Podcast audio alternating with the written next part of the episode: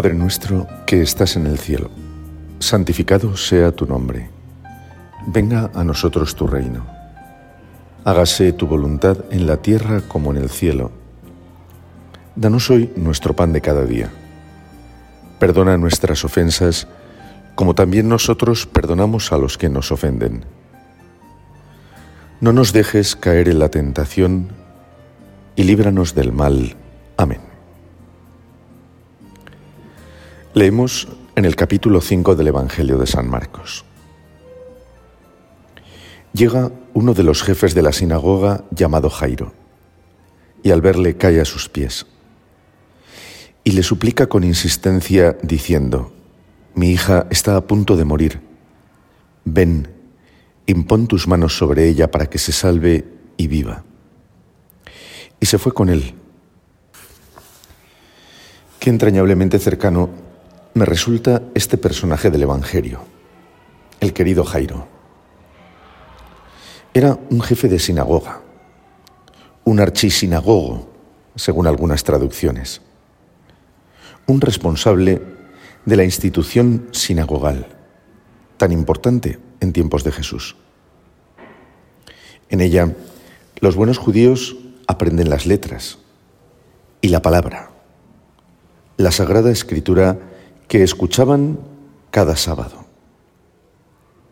Junto con la vida familiar, la sinagoga iba proporcionando todo lo necesario para la relación con Dios, el Dios de Abraham, de Isaac y de Jacob. Todos los miembros del pueblo elegido, también el Señor Jesús, aprendían dentro de estos lugares todo lo que tenía que ver con su fe, con la historia de su pueblo, la sagrada historia de su pueblo. Como digo, el mismo Jesús aprendió en la sinagoga de Nazaret. Aprendió los salmos con los que oraba a diario, las fiestas y costumbres y la ley, que él mismo llevará a plenitud. Jairo era el responsable de uno de estos lugares santos. No sabemos mucho de su vida anterior. Hoy, el título de jefe o de archisinagogo puede parecernos algo solemne y cargado de poder. Probablemente Jairo era un hombre sencillo, discípulo de algún buen maestro, un hombre que llega a ese puesto como fruto de un trabajo constante. Nada brillante ante los ojos del mundo, pero hermoso y santo a los ojos del Dios de Israel. Pienso que Jairo no sería perfecto. Llevar adelante la sinagoga es una responsabilidad grande. Y él se sabe limitado, muy pequeño. También él se encuentra con que el pueblo de Dios dice una cosa con los labios, pero su corazón algunas veces está muy lejos del Señor. No hay más que ver un poco sus obras. Pero el mismo Jairo se da también cuenta de sus propias infidelidades personales y cómo le gustaría cambiar. Es muy probable que también él pasara, como tantos otros, por la orilla del Jordán para recibir el bautismo de Juan. Lo hizo tratando de no ser visto por sus paisanos, solo por Juan, que lo invitó a dejar en el río sus pecados, y por Dios, que acogió el sincero deseo de su corazón.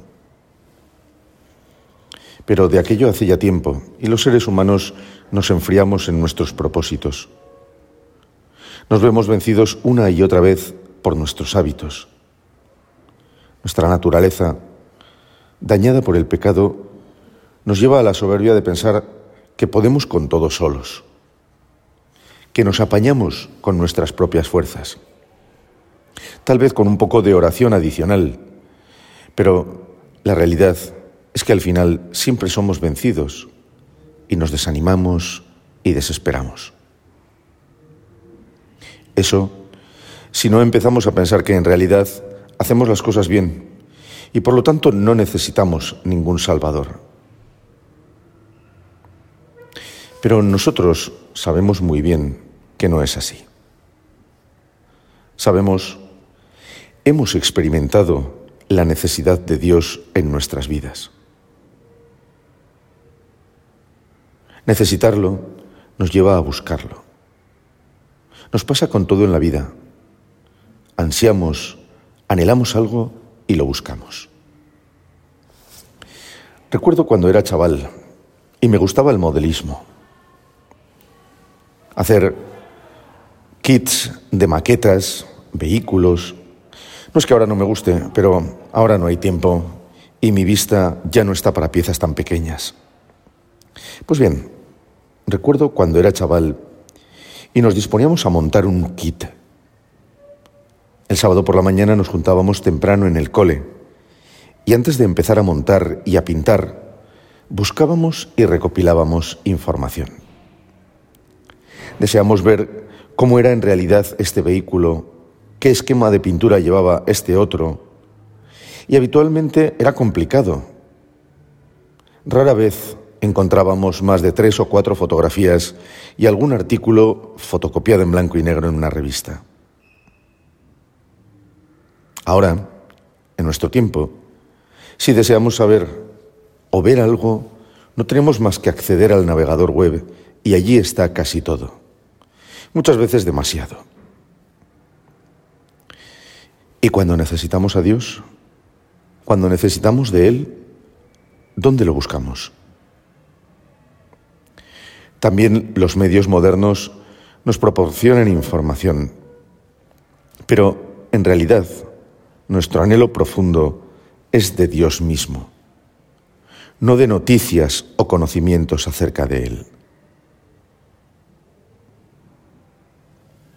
Encontrar a Dios implica andar, moverse, recorrer un camino. Muchas veces, en una situación difícil, ante un problema, enfrentados a una tentación o a un pecado, o, por ejemplo, cuando nos encontramos con el sufrimiento de un ser querido, esas situaciones encienden en nosotros la alarma y la necesidad de Dios. Sería bonito buscarlo solo y siempre por amor a Él. También lo hacemos, sin duda. Pero Dios no le importa que le busquemos por necesidad. Y el bueno de Jairo se encuentra con que su hija está enferma y parece grave. Y él de ningún modo logra hacer nada que le devuelva la salud a su hija. El pobre, con sus problemas y limitaciones, con su vida aparentemente invisible a los ojos del mundo y de los poderosos, con todo lo que conlleva la sinagoga, y ahora ve cómo su hija, su gran amor, pierde la salud y la vida. Y lo hace a tan temprana edad. Jairo se encuentra en una situación desesperada. Pero su corazón es bueno, es un buen hombre y sabe dónde tiene que ir a buscar aquello que él de ninguna de las maneras puede proporcionarle a su hija y no puede proporcionarse a sí mismo. Él seguramente ha escuchado hablar al Maestro de Nazaret, sabe de él y sabe que es un hombre de Dios. Sale de su casa y va a buscarle y pone ante él su necesidad. Maestro, mi hija se está muriendo Ven, pon las manos sobre ella para que se salve y viva.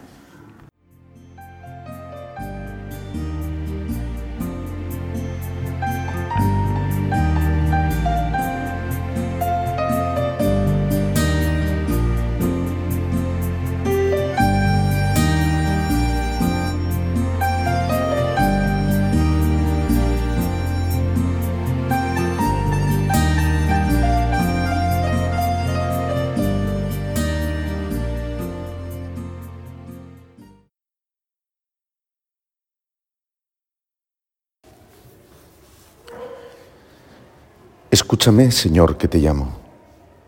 Ten piedad, respóndeme. Oigo en mi corazón, buscad mi rostro. Tu rostro buscaré, Señor, no me escondas tu rostro. Espera en el Señor, sé valiente, ten ánimo, espera en el Señor. Jairo conocía este salmo como la palma de su mano. Lo había rezado muchas veces frente a las dificultades y adversidades de la vida. Y sobre todo, en esos momentos en los que parece que la presencia de Dios en nuestra vida mengua. No obstante, para Él, como para nosotros, esta vez ha sido especial. Esta vez no ha sido una búsqueda en la escritura sagrada lo que le ha llevado a dar con ese salmo. Esta vez ha sido una fuerza, una voz en su interior, lo que le ha llevado a buscar el rostro de Dios en los caminos de Galilea, lo que le ha llevado a buscar a Jesús. Quizás esta es una de las características más notables y hermosas de nuestra fe. Siempre es Dios el que actúa en primer lugar. Siempre Él. La fuerza de su amor, de su gracia, no dan opción a su iniciativa. Nunca es Él el que espera, el que no actúa. Siempre desciende y se cuela en nuestro interior, poniendo una luz en nuestras oscuridades, una esperanza en nuestras desesperanzas, un amor en medio de nuestros desamores y una llamada como un brazo tendido en medio de nuestras cegueras. Digo que no deja opción a su iniciativa. Por supuesto que da opción a nuestra libertad. Para que fuésemos libres nos liberó Cristo, dirá San Pablo. En nuestra mano está responder a esa llamada o no hacerlo. Gran misterio de la libertad de los hombres. Jairo, al sentir esa llamada del mismo Cristo, no tiene duda. Lo busca hasta que lo encuentra, porque se juega mucho. En realidad, la situación humana que se nos presenta es el reflejo de una situación espiritual. Lo que le ocurre a Jairo es algo que nos puede ocurrir a todos nosotros. No en el sentido de que tengamos cerca a alguien enfermo, sino, como digo, en un sentido espiritual. Jairo ve enfermar y morir su propia vida, porque su hija, su niña, es su vida, sin la cual nada tiene sentido.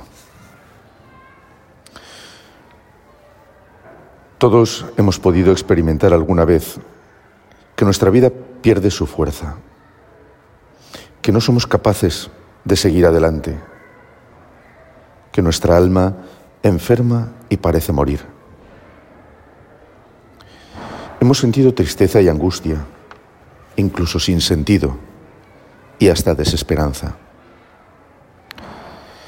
Y no hay nada que los médicos del mundo puedan hacer. Nada nos sana. Ninguno de los bienes materiales, ni siquiera esos bienes humanos buenos, pero que ante la enfermedad del alma se muestran ineficaces. Cosas buenas como la amistad, la familia, la belleza, el amor. En realidad, nada de eso puede frenar el avance de la enfermedad del alma si se ha metido en nosotros. Solo Él, solo Jesucristo tiene el poder de hacerlo. Y también nosotros escucharemos la voz del Salmo en lo profundo de nuestro corazón. Buscad mi rostro. Vienen a mi mente las palabras de unos conocidos humoristas. Encontrarás la belleza en Kioto, la serenidad en los bosques de tal y la fortaleza en las montañas de cual. No, nosotros no anhelamos nada de eso, sino un rostro, es decir, una persona. No es algo lo que puede sanarnos, una medicina, lo que puede darnos la vida. Es alguien quien va a hacerlo. Jairo buscó a Jesús. Por lo que se ve y nos cuenta el Evangelio, Jesús estaba rodeado de gente, en medio de personas que querían verle y oírle. Una vez que el corazón de Jairo sintió la llamada y dio el paso de salir en su busca, no debió resultarle difícil encontrarlo en medio de la multitud, de sus seguidores, de los que lo aman y lo necesitan, en su iglesia. Es en ella donde vamos a buscarlo nosotros. ¿Dónde si no? La iglesia, con la grandeza y los defectos de aquellos que la formamos, es el lugar en el que está Jesús. En realidad es mucho más. El Espíritu Santo ha hecho que la Iglesia sea el cuerpo mismo de Cristo, su presencia real en medio del mundo. En la Iglesia encontramos en primer lugar la palabra autorizada que nos muestra dónde está Jesús y dónde no. Esto es realmente importante para nosotros. Con las cosas de Dios, con Dios mismo, suele ocurrir que todo el mundo parece tener algo que decir. Y parece además que cada opinión ha de ser verdadera y válida. De este modo, es posible, seguro que lo hemos hecho, escuchar que Jesús es un avatar, el Che, el primer comunista o incluso un extraterrestre. En la Iglesia, sin embargo, encontraremos al verdadero Jesucristo, al Hijo de Dios hecho hombre. La Iglesia nos va a mostrar su verdadero rostro. Va a poner en nuestros oídos sus verdaderas palabras va a mostrarnos su predicación y sus milagros. Pero no solo eso, que no es poco. En la Iglesia, y gracias a la Iglesia, vamos a poder experimentar su obra salvadora.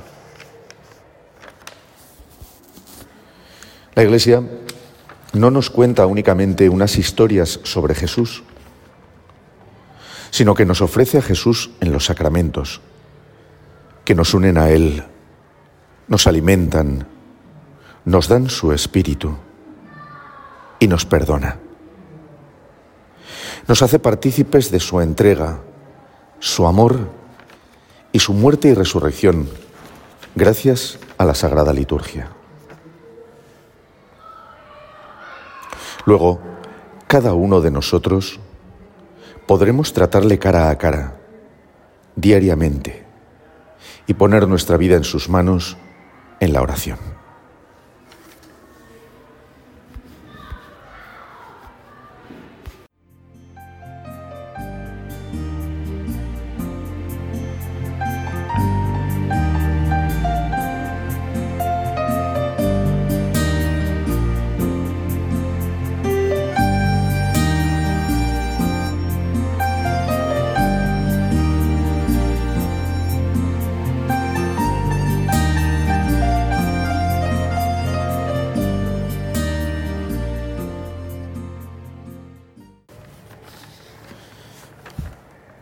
Lo hacemos en el silencio de nuestra oración personal, en cualquier momento o circunstancia.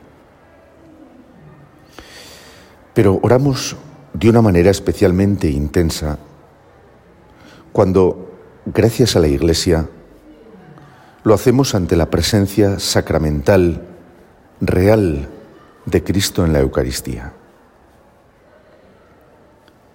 Qué entrañablemente católica es la Eucaristía. Qué cerca estamos de Él, del Señor, cuando nos encontramos ante el sagrario. Y qué fácil nos resulta en ese momento alabar, dar gracias y pedir. Pedir sobre todo cuando nos jugamos la vida, como Jairo. Jairo pide la sanación de su hija, pero el Señor le da mucho más. Si decíamos que el episodio que estamos comentando es una figura de la necesidad vital que los seres humanos tenemos de Cristo, sin el cual morimos por dentro.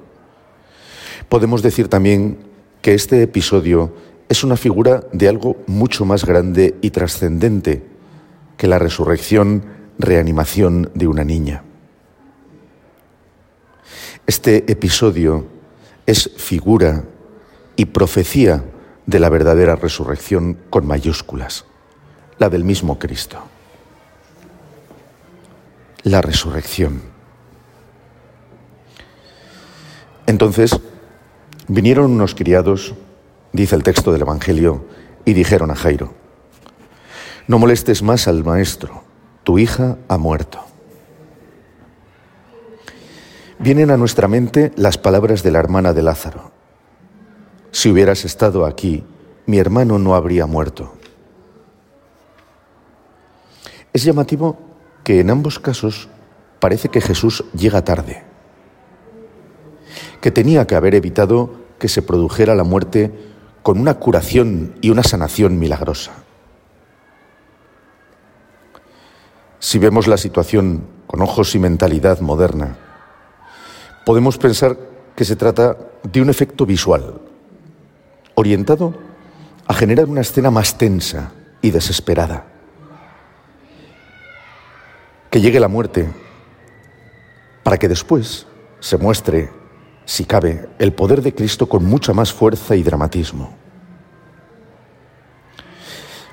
Pero el demonio ya había tentado a Jesús con esa clase de cosas. Convierte estas piedras en panes para que la gente lo vea. Tírate desde el alero del templo, para que todo el mundo quede obnubilado ante la maravilla de tu poder.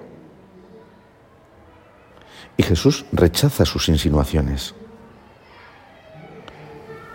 No es lógico pensar que ahora va a actuar movido por el efectismo, dejando morir a una niña con el consiguiente sufrimiento de sus padres, únicamente para que la gente se quedara admirada de su poder al resucitarla. No, la muerte de esta niña nos pone ante algo muy distinto. Tras el pecado de nuestros padres, la muerte ha pasado a formar parte de nuestra condición humana. De ningún modo podemos eludirla. Por eso, por eso Jesús tampoco la elude. ¿Cómo podríamos decir que Jesús es solidario plenamente con nosotros si no hubiera compartido también la muerte con nosotros? Pero si atendemos a las palabras de San Pablo, que asegura que todo es bien para el que ama a Dios, y si acogemos como un tesoro precioso ese texto de la Sagrada Liturgia de la Vigilia Pascual, que reza refiriéndose al pecado original, oh feliz culpa que nos valió tan gran Salvador. Si lo hacemos así entenderemos que incluso la muerte tiene un valor en nuestra existencia humana. No podemos decir que es algo bueno, sino sería absurdo plantear que la salvación es precisamente la liberación y la victoria del amor de Dios y de su poder y de su vida sobre el pecado y la muerte. Pero es innegable que la muerte tiene un papel en nuestra existencia que va más allá de ser el final biológico de nuestro tiempo aquí. La muerte nos iguala a todos. La muerte nos hace humildes al mostrarnos, sin excepción, que no somos Dios, que nuestra vida es limitada y pequeña. La muerte da peso y valor a cada una de nuestras obras. Y la muerte nos hace conscientes del valor de una vida que podemos perder en cualquier momento y que hemos de llenar de actos de amor, que adquieren eternidad al ser realizados en la conciencia de nuestra limitación, temporalidad y finitud. Recuerdo a una persona que solía decirme, yo de la muerte no quiero ni oír hablar, como si evitando tenerla presente, la muerte fuera a pasar de largo. Evidentemente, no es algo con lo que debamos obsesionarnos, pero no podemos vivir como si no existiera.